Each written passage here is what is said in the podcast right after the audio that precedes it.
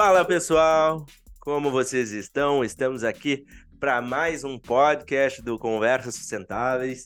Gente que está próximo dos, do nosso 100, é, para fechar os 100 episódios do Conversas Sustentáveis, algo que a gente começou sem pretensão nenhuma, simplesmente para entender mais sobre as pautas de sustentabilidade e ganhou uma notoriedade muito legal, conhecendo muita gente boa. E hoje a gente vai fazer um podcast que já estava um tempão para a gente fazer. A gente, as agendas não se batiam, uh, não se batiam, tinha, tivemos problemas familiares no meio do caminho.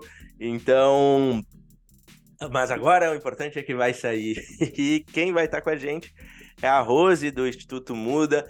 A gente vai falar um pouco sobre a questão do, dos resíduos, a transformação social que tem o impacto. Então, Rose, seja muito bem-vinda. E como de costume aqui no Conversas Sustentáveis, eu gosto que as pessoas se apresentem, quem elas são antes do negócio e o que que gerou ela tá fazendo o que ela faz, para de repente a gente impactar outras pessoas que estão nos ouvindo. É contigo. Legal, Wagner, obrigada, viu, pelo convite. Como você falou, a gente vem há um tempo adiando, mas que bom que deu certo, né? Também sou é, espectadora aí do, do programa, adoro, né, conversas, adoro o tema, né, conversa sustentável, porque a gente precisa falar sobre isso, a gente precisa colocar holofotes nos temas, é, é urgente, né? Então, sempre que existe essa possibilidade, eu agradeço bastante e vamos, vamos embora.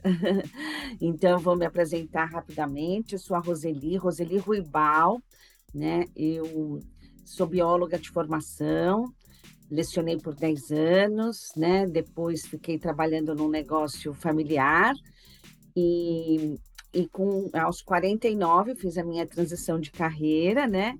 Já, já tinha pós também em ciências ambientais e aí eu é, ingressei né, no, no Instituto Muda, e hoje eu sou a rede comercial do Instituto Muda, que trabalha com coleta seletiva em condomínios é, em São Paulo. É isso. Show de bola. Uh, e como é que uh, surgiu o Instituto Muda? Como, como é que todo esse projeto que vocês vêm fazendo. Acho que também é interessante a gente passar um pouco do qual é atual, o atual cenário do, da parte de resíduos no Brasil, que tem muito o que fazer ainda, tem muito trabalho. E então gostaria que tu trouxesse para as pessoas também do Instituto e também do cenário um pouco no Brasil antes da gente ingressar. Então, o Instituto Muda, ele está no mercado há 14 anos, quase 15, né? O fundador é o Alexandre Furlan. Ele, é, esse modelo, né? Basicamente, esse modelo de negócio, ele começou eh, no TCC da faculdade, o Alexandre é gestor ambiental, e ele realmente já, imagina, há 14 anos estava incomodado com essa situação, né, dos resíduos, onde descartar, que no condomínio dele não tinha, e aí ele começou a desenvolver isso, claro, eh, foi aprimorando ao longo do tempo, então hoje né, a gente tem uma estrutura bem bacana e foi, foi mudando ao longo do tempo, mas foi assim que começou, uma coisa quase eh, caseira, mas o Instituto Muda recebeu inclusive premiações internacionais pelo projeto. Hoje nós atendemos mais de 700 condomínios em São Paulo, atendemos também empresas, escolas, condomínios comerciais, mas o foco principal de atuação são os condomínios residenciais. Então, nós fazemos toda a coleta, né? É, fazemos um projeto, treinamentos, um trabalho de educação ambiental. Tudo que é coletado é doado para cooperativas, né? O Instituto Muda não tem receita com os resíduos, então é um projeto social de grande impacto, porque é 100% doado para cooperativas, né? E, e, é o que você falou, né, Wagner? Hoje o Brasil recicla somente 4% do potencial, né, do que poderia ser reciclado. É um índice muito baixo, né? Embora muitas pessoas digam que separam o resíduo em casa, a Wagner, lá na ponta não funciona, né? Então é isso que eu, eu sempre questiono. Ah, não adianta você separar em casa se depois você não tem uma coleta. Eu sempre faço essa pergunta, mas quem está coletando? Porque a pessoa acha que ela separou e acabou ali. não, ainda tem um longo caminho. E isso precisa ser rastreado, precisa ser notificado, os resultados apresentados. E é isso que nós fazemos também. É, é, um, é um grande ponto, né? É, essa questão do resíduo, eu vejo, pelo menos é uma, uma sensação que eu tenho, assim, a gente tem é, no Conversas Sustentáveis a gente desenvolveu um hub de sustentabilidade voltado para o mercado, né, para as empresas, e ali a gente tem grandes empresas e temos uma, duas, na verdade, startups ligadas a resíduos.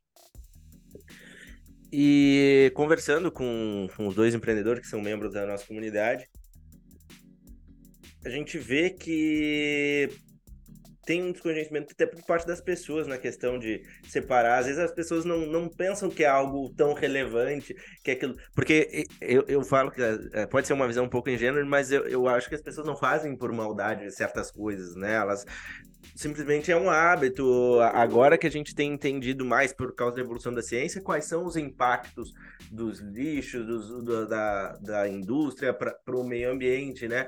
Então, a questão é como, antes de chegar até nessa parte do lixo, como é que a gente, vocês trabalham essa conscientização? Vocês trabalham com a, com a pessoa, o, com o morador do condomínio? Como é que vocês fazem isso? Muito bom. Então, Wagner, é isso mesmo. A Política Nacional de Resíduos Sólidos, ela trouxe essa, essa acho que é, é um, dos pontos centrais né, da PNRS, né, que é a Política Nacional de Resíduos Sólidos, que já tem 13 anos, é a responsabilidade compartilhada né? Então, antes, o lixo parece que não era problema de ninguém, se colocava na porta e, né? Hoje, o consumidor ele é responsável também, né? Então a gente tem dentro desse cenário as empresas, o poder público, o consumidor final, né? E todo mundo engajado para a gente ter os resultados satisfatórios. Eu acho que você está certo, sim, em parte. Eu acho que é, muitos é, consumidores não sabem né, exatamente, ou ele acha que está fazendo a parte dele, né? Eu entendo que as empresas precisam, na mesma proporção, né? ou um pouco mais, que promovem o consumo, promover logística reversa. Dar estrutura para o consumidor fazer logística reversa. Então, nós, o Instituto Muda, também temos parceria com grandes empresas, né? É, Natura, Tetra Pak, que ajudam a montar essa estrutura dentro do condomínio. Então, as empresas, elas entram né, com o, o projeto, toda a implementação, projetos, containers ou incomodato, e o condomínio paga somente a taxa operacional da coleta, essa é a, a receita do Instituto Muda. Dentro do condomínio, eh, Wagner, nós fazemos treinamento também com toda a comunidade, que são, né, essencialmente, os funcionários do condomínio, explicando também a importância da coleta seletiva, toda a parte mais operacional, os moradores, né, explicando o que é reciclável, o que não é reciclável, né, como higienizar corretamente, e funcionárias domésticas, diaristas, a gente identificou que muitas vezes são elas que fazem esse descarte e manuseio nas unidades, também temos treinamento para crianças. Então, a gente coloca todo mundo na mesma página. Oferece essa estrutura, sabe, Wagner? Porque é isso. Não adianta, né? Eu vejo assim muitos síndicos muitas vezes falando: "Ah, eu coloquei os cartazes, as pessoas não fazem". Então, é um conjunto de fatores. Você tem que oferecer estrutura, você tem que dar treinamento e oferecer, né, educação, você tem que mostrar os resultados, eu acho que esse é um dos pontos mais importantes, como nós já falamos, as pessoas entenderem para onde está indo esse resíduo, né? saberem para onde vai, saber que ele também tem um propósito para além do ambiental, mas também um propósito social. E é isso que gera muitas vezes engajamento e adesão. Quando a pessoa começa a receber os resultados, Wagner, ela fala: Nossa, que legal, agora estou vendo o resultado isso ela se anima, ela fica entusiasmada e aí vai cada vez se eh, engajando mais, né? Não sei se eu respondi a sua pergunta, se eu me. Não, respondeu, é, é justamente isso. A, quando a gente fala, até tu, ah, tu, comentou, não é só a parte mental, e sim também a social, né? Como é que a gente pode trazer essa visão uh, das, das comunidades que são envolvidas, da, dos empregos que acaba gerando essa, essa parte da, da, da reciclagem? Gostaria que tu trouxesse um pouco uh, esses impactos em si, né? Como é que como é que vocês acompanham? Vocês uh, também têm algum tipo de assessoria para quem, para o catador? Uh, sim, de repente falar de, de algum algum projeto, alguma iniciativa uh, uh, que, que causou, eh, teve essas mudanças sociais também, que eu acho que é bem interessante. Esses tempos eu falei no Colégio Marista sobre a parte de resíduos e tudo mais, e, eh, e aí eu trouxe para eles um, um, vídeo, né, era, para crianças no caso, um vídeo no YouTube de uma, de uma catadora Uh, não sei se tu conhece, que é uma digital influencer já, né? Tem quase um milhão ah, de é, seguidores. Né? Isso. Ah, uh, é então, Uh, se tu puder trazer um pouco desse, do, do que que tá envolvido a parte de, de resíduos, né? Que vai muito além da parte ambiental. Exatamente. Muito legal, Wagner. É, então, como é que funciona o Instituto Muda? Nós fazemos a coleta nos condomínios, tá? E tudo que é coletado é doado para cooperativas. Então, hoje o Instituto Muda tem cerca de 15 cooperativas parceiras, né, para onde é destinado o resíduo certo? Então, a gente está virando a chave da informalidade, daquele modelo né, de pessoas carregando carroças, de gente mexendo nos lixos atrás ali das latinhas. A problemática urbana em Porto, aqui em São Paulo é muito gritante, Porto Alegre não deve ser diferente, que são os descartes irregulares pela cidade. Então, é, tudo que nós coletamos é doado para cooperativas, ou seja, a gente acaba ajudando a cooperativa nesse, nessa, nesse braço logístico que é falho, porque eles não têm estrutura logística muitas vezes. Ou é um, caminha, um caminhão, né, assim, meio caindo aos pedaços, ou aquele catador que passa carregando carroça. Então, o Instituto Muda, ele veio para ajudar a cooperativa, né, na logística. Porque é isso, Wagner, lixo é logística. Você tem que tirar de um canto e levar para outro. E esse trabalho, né, ele tem um custo operacional de mão de obra e de, de gasolina, enfim, né, de diesel, que não é remunerado, tá? Que hoje não é remunerado. Então, esses catadores que a gente vê na rua, eles não são remunerados, eles trabalham de maneira quase que exploratória, só vendendo o que eles coletam sob forma de doação. E a gente precisa mudar isso. Essas pessoas, né, precisam ser remuneradas, elas estão prestando um serviço. Então, nós do Instituto Muda hoje operamos com 11 caminhões, nós temos um motorista, dois ajudantes que são é, é, profissionais, né, registrados, funcionários do Instituto Muda, então você vê, já é outra, já, é, já é outra realidade, né? Então você já tem esse emprego direto para os, né, né, os motoristas e, e, os, e, os, que trabalham no Instituto Muda coletando as bags, e você tem esse trabalho indireto nas cooperativas, né? Que então, de fato, é um modelo de doação, porque eles não têm custo operacional para a coleta certo? E hoje o Instituto Muda beneficia cerca de 900 famílias né, dentro de cooperativas, e isso é maravilhoso. Não sei se você já esteve numa cooperativa, Wagner, mas é bem bacana também de ver o trabalho. A gente precisa promover essas pessoas, né? É um trabalho como qualquer outro e, e, e muito importante. E eu acho Sabe eu que... muito feliz que, que sejam bem remunerados dentro das, das cooperativas, é isso. Sim, sabe, antes, né, uh, como a gente vai para o YouTube também, às vezes o pessoal não me vê olhando para a tela só para avisar o pessoal. Às vezes eu estou anotando as coisas aqui para não perder o, o ritmo. Eu, eu não fui, até combinei de ir com o pessoal da Trashing, de, de visitar, uh, ver como é que funciona todo esse processo. Então é uma coisa que está no meu, no meu, no, no meu planejamento de, de conhecer como é que funciona. Uh, agora a gente trazendo para esse lado assim de, de mudanças, uh, gostaria que falasse um pouco de qual, qual, é o papel, acho que de repente, da, da, da economia circular, que uh, tem se falado bastante, mas ainda tem muita gente que, que confunde o que, que é economia circular, o que, que tá, tá a ver com, com essa parte de resíduos, e também como é que a gente faz essa transformação, qual é, uh, o, uh, qual é o papel, sei lá, da, que as políticas públicas podem fazer para incentivar novas práticas. Então, eu acho que gostaria de trazer esse ponto, como é que a gente pode fazer isso, sabe? Muito legal também você falar isso, Wagner. Por quê? Porque a gente está falando de um pedacinho só de todo o processo, né? Que é o reciclar, né? Então, antes de reciclar, que é o último dos processos, a gente precisa de fato repensar.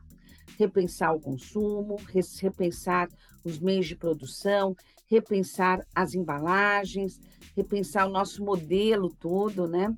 A gente precisa reduzir, essencialmente, precisamos reduzir o uso de plástico, né? especialmente de plástico único, precisamos recusar né, o que for possível, né? reutilizar, e se você não conseguir nada disso, então é reciclar, né? Então, a economia circular, ela entra lá no começo já, né? Que é um papel, de fato, da, das dos, dos, grandes empresas, né? Das grandes corporações, de redesenharem as suas embalagens, né?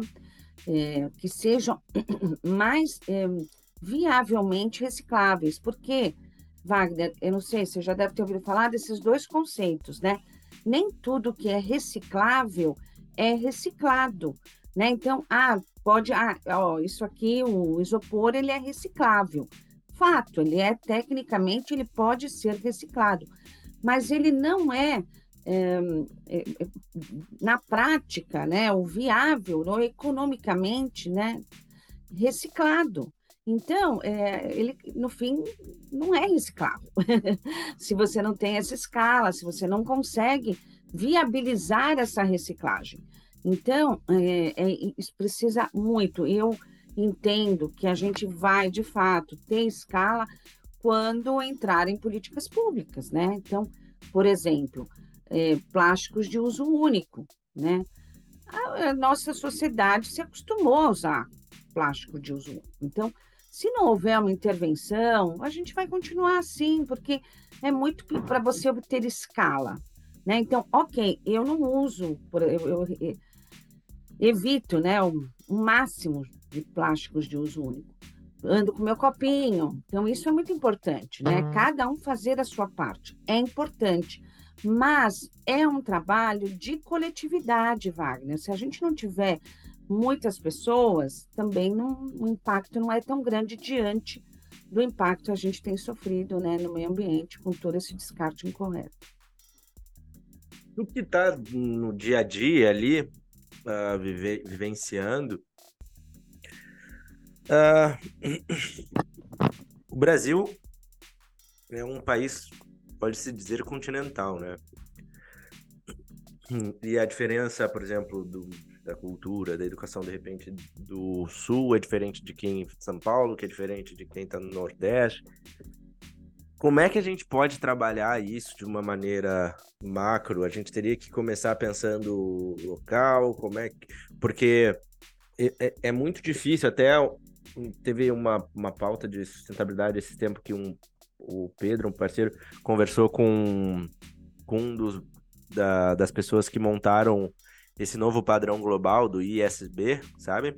E, e aí uma das perguntas que a gente encaminhou para o Pedro, para ele poder fazer lá em inglês tal, foi lá fora essa entrevista, era no sentido de que o IFRS, ele coordena a parte de contabilidade, é um padrão global, né, das empresas de capital aberto, e a contabilidade ela é mais homogênea, é mais, uh, mais simples já quando a gente fala de sustentabilidade, o desafio, por exemplo, da Alemanha é diferente do desafio do Brasil.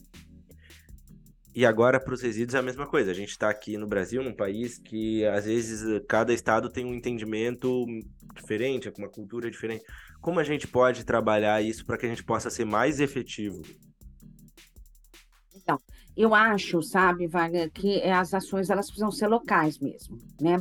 Porque, de novo, né, falar de resíduo, a gente está falando de logística. E se você não viabiliza, por exemplo, né, estações de reciclagem ou recicladores próximo né, de, de grandes centros, por exemplo, também viabiliza, porque aí você gasta mais com o transporte do que com a reciclagem ali propriamente dita, entendeu? Então, é, eu acho que tem, já temos né, essa diretriz, que é a Política Nacional de Resíduos Sólidos, que é excelente, né, que é muito completa a lei, e depois, nas outras instâncias né, estaduais, né, então aqui em São Paulo, a gente também já tem um rigor maior de CETESB, de, né, de, de tudo que é de, de, esse acompanhamento, essa rastreabilidade, esse percentual que precisa ser reciclado das grandes empresas. Então, já tem, você não, não, não consegue nem o licenciamento ambiental para continuar a operação, né? Pequenas indústrias, enfim, as indústrias, né? E eu acho que está faltando ainda um pouco mais na esfera municipal, né? A gente falando assim de São Paulo, porque é, a gente vê uma situação caótica, né? No centro, muito lixo pela rua, né? E muito pouca responsabilidade ainda de, de, de das, de empresas, né? Por exemplo, de condomínios mesmo, né? Que eles não têm essa rastreabilidade. Muitos condomínios acabam, ah, aqui passa um catador informal e ele pega o resíduo e ele leva. Ah, mas para onde ele leva? Ah, não sei. Então, muitas vezes, obviamente não é julgamento pessoal, aquele catador, ele pega as latinhas, ele pega o papelão que ele consegue comercializar mais facilmente e descarta irregularmente o restante pela cidade. De novo, não estou fazendo julgamento, porque é questão, né, o vidro, por exemplo, né, embora seja um material nobre para ser reciclado, ele não perde qualidade durante o processo de reciclagem, mas ele é um material pesado, ele é um material que tem um pouco valor comercial na cooperativa, ele é um valor ele é um produto que pode causar acidentes aí nessa, nesse transporte. Então, é, muitos catadores acabam não levando vidro, não ou de, descartando irregularmente.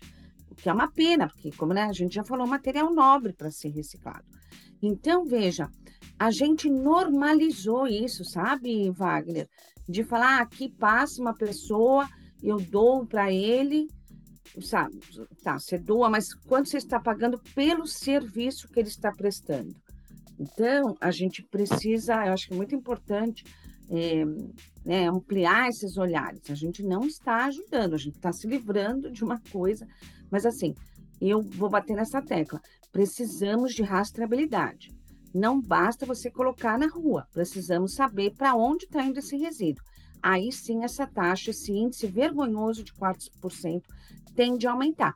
Quando cada unidade vai, então, digamos, por exemplo, os condomínios aqui em São Paulo, eles são residenciais, são considerados pequenos geradores. A prefeitura considera cada unidade de apartamento como um gerador. Mas veja, nós temos condomínios aqui em São Paulo com 400 unidades de apartamento, com 700 unidades de apartamento. Tem ideia do quanto isso gera de resíduo?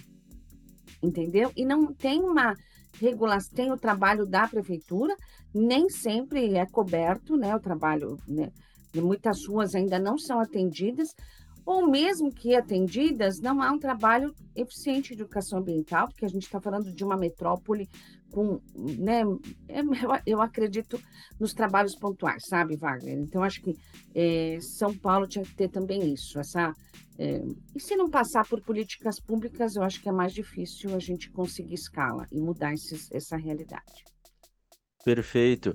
Uh, tu falou ali também da, da questão, né, do, dos catadores que que estão lá, às vezes, obviamente, vão priorizar de repente porque ele vai ter um retorno melhor, vai ganhar.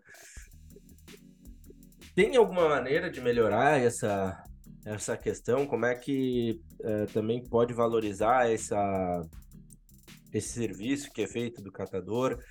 É, como é que tu conseguiria acompanhar essa, é, esse processo que ele está fazendo, né? Porque tu tá ali, ele pegou, então tu botou fora. Uh, como é que vocês têm trabalhado isso? Como é que vocês têm visto essa parte? Isso, assim, foge um pouco do nosso controle, entendeu? Que é a gente vê essa realidade, né? Que é um modelo que existe e, e a gente está propondo, propondo um outro modelo, né? Um modelo profissional que é uma coleta regular, eficiente, com, né, com muito mais dignidade, né? E que, e que é, é um, uma prestação de serviço e por isso ela é remunerada, entendeu? E eu acho que enquanto houver né, essa situação assim de, de, de miserabilidade, né, a gente não vai mudar isso, porque o catador, ele acaba se submetendo, entendeu, Wagner? Ele, ok, né? Então, você vê, ele não vende, as, grandes, as cooperativas, mas elas nem recebem de catadores, para não estimular esse tipo de trabalho. Mas aquele explorador, ele recebe. Ah, então, se a latinha custa cinco reais, vai, no mercado, ele paga dois para o catador informal e beleza, porque ele garantiu o almoço, entendeu? Então, existe esse mercado aí, né, que é o informal e exploratório. Cabe, né, é, por isso que eu te falo, que eu acho que caberia a, ao poder público regulamentar, isso. Regulamentar, claro. Entendeu? De falar, olha, agora não esse serviço ele tem que ser pago, por exemplo. Claro. Entendeu? Mas a gente não vê isso. E as pessoas ainda de novo, nem é por má fé, elas muitas vezes acham que estão contribuindo, estão alimentando esse modelo que é horroroso de gente. Imagina, a gente está tá falando de carros elétricos e vê pessoas carregando carroças de madeira pela rua. Estamos disputando espaços na rua, né, de carros elétricos. Olha, é um paradoxo assim gritante, entendeu? Então a gente não pode normalizar isso, é ver pessoas humanas carregando carroças de lixo. Não sei como a gente, né? E ainda você acha que está. Ah, e essa romantização. Ah, eles ajudam o planeta. Ah, ajuda o planeta, sabe? Para com isso, né? Estão fazendo ali para para sobreviver. É, tem bastante essa questão da romantização, né? Infelizmente algumas iniciativas, por exemplo, o, o, né, o Kataki também, que mudou bastante né, isso, então ele entende, trouxe essa é, um pouco mais de conscientização para o catador, não se submeta a fazer uma coleta sem que ela seja remunerada. Olha, Exato. eu tenho aqui em casa, tá, tá, tá, mas é uma doação. Sim, mas essa doação tem um, tem, tem um custo de operação, se não deixa de ser doação. Claro. Não é verdade? E hoje, quando você vai também falar, ah, eu tenho aqui uma geladeira, eu vou doar, a não ser que seja para uma outra pessoa física que esteja precisando e ela arruma alguém para buscar a tal de geladeira, você tem que pagar por esse serviço. Sim. Não é? Porque tem um, é um serviço também, né? Agora, as empresas, né? Eu acho que isso também é uma tendência, espero que isso aconteça que as empresas sejam nessas né, responsáveis. Mas é, mas é que cai naquele ponto, né, que o cara fala, ah, mas eu já pago o imposto, que em tese já estaria incluído isso. Esse é um, é, é um puta desafio, né? É um enorme desafio, a gente ouve muito isso, sabe, é, Wagner? É muito interessante porque as pessoas pagam, né? Normalmente elas pagam, né, nesse modelo que a gente vive aqui no Brasil, elas pagam educação privada, elas pagam plano de saúde privado, elas pagam segurança privada, muito, né? E muitos, muita segurança privada, mas isso, elas, ah, mas o lixo eu não vou pagar, né? Então, é, por quê? Ainda é alguma coisa que não, talvez ainda não nos atinja tão diretamente, né, Wagner? A gente está falando quase ainda de coisas que parecem abstratas, não são porque a realidade já está aqui, né? A gente já está sofrendo com mudanças climáticas, com não ter mais onde colocar lixo. Então, o lixo vai é cada vez mais um enorme problema. Mas parece que ainda não atinge tão diretamente. E precisamos mudar isso, né? Também. É isso. Perfeito. Uh, a gente já estamos caminhando para a parte final. Gostaria que falasse um pouco do Instituto Muda, se ele tem planejamento de ir para outros lugares ou ainda São Paulo é muito grande, tem muita coisa para resolver, mas uh, se tem um, um viés Uh, ou como outras pessoas que estão ouvindo também, quais, quais são os pa o papel também do, de, do, do indivíduo, mas como a gente pode criar mais ações de repente uh, na nossa comunidade, com as pessoas que a gente está em torno, uh, dar alguma dica para o pessoal do bairro falar entre si, como é que eles podem fazer isso, então. Então, nós atuamos em São Paulo, né? Estamos já em operação em Campinas e Osasco. Sim, né? Claro, a gente tem intenção de crescer cada vez mais, de levar esse modelo para outros lugares. Mas, como você falou, ainda há muito por fazer aqui em São Paulo. e como é um trabalho de logística, né, Wagner, precisa ter uma estrutura muito bem montada também, entendeu? Então, a gente quer, né, a gente já está consolidado aqui em São Paulo, mas a gente quer se consolidar ainda mais para poder explorar outros territórios, né? Eu acho, sabe, Wagner, que a gente não pode desistir, né? Acho que o cenário é desafiador, mas tem muita gente bacana pelo caminho, né? Que eu também tenho essa oportunidade de conhecer e encontrar. Então, às vezes, é um morador ali do condomínio que está preocupado, ele pode muitas vezes mobilizar outras pessoas, pressionar o síndico, né? Se o síndico não, ainda não tem essa visão, mas ele pode pressionar o síndico, né? Trazer outras possibilidades. Aí eu acho que é importante isso, né? De novo, assim, né? De ter essa rastreabilidade. Não adianta ser só você separar em casa. E depois? Porque se a gente está enxugando gelo, entendeu? precisamos de fato saber para onde está indo esse material. Eu acho que isso é um dos pontos mais importantes. E também, como indivíduo, né? Praticar os cinco R's. Ah, isso aqui eu não consigo. Isso para mim, né? Por exemplo, consumo de roupa, né? É difícil. A gente vive nesse reino dos desejos, do consumo, mas, você vê, hoje tem, eh, tá super pipocando, né? Pelo menos aqui, muitos brechós. Eu mesma não tinha o hábito, estou começando a, a frequentar mais brechós, né? E eu acho que isso é um modelo de economia também circular, é um outro tipo de modelo que a gente precisa pensar em outros modos de negócio, né? Eu acho que o brechó é muito inteligente também, muito bacana. E praticar os cinco R's ali. Então, ah, isso aqui eu não consigo mas isso eu consigo, então vou andar Para quem caiu de paraquedas, o que é o 5Rs? Ah, tá, os 5Rs ali, hoje a gente já tem, visto, podemos falar aqui de 10 Rs, mas os 5Rs essencialmente, né, que são os mais famosões aí, que é o repensar, né, então, como a gente já falou, repensar o consumo, os meios de produção e tal, as embalagens, então, você vai comprar alguma coisa, não precisa pôr na sacolinha, não precisa embalar no papel de seda. Aí eu vou, aí você entra lá a segunda parte, que é recuse, né? É, ó, querida, ó, não precisa embalar com papel de seda. ah, mas fica bonito. Não, não, mas eu vou chegar em casa e vai para o lixo. Então, a gente sair um pouco do automático, sabe, Wagner? Isso é muito importante. Então, é, né? Então, vamos lá nos 5 R's, né? O repensar, é, reduzir, recusar, reutilizar e reciclar. Dentro do seu cotidiano, o que você consegue fazer? Ponto, né?